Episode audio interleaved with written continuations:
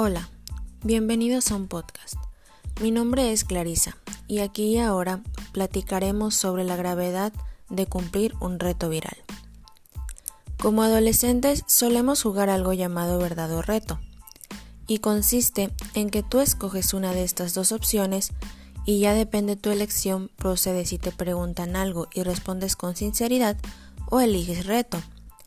Tienes que cumplir lo que tus amigos te digan o te reten.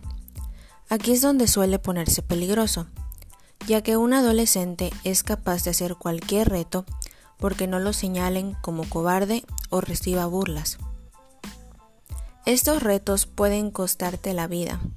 Es mejor pensar dos veces antes de actuar. En conclusión, no arriesgues tu vida por un juego. Bueno, esto es todo por hoy. Que tengas lindo día. Hasta luego.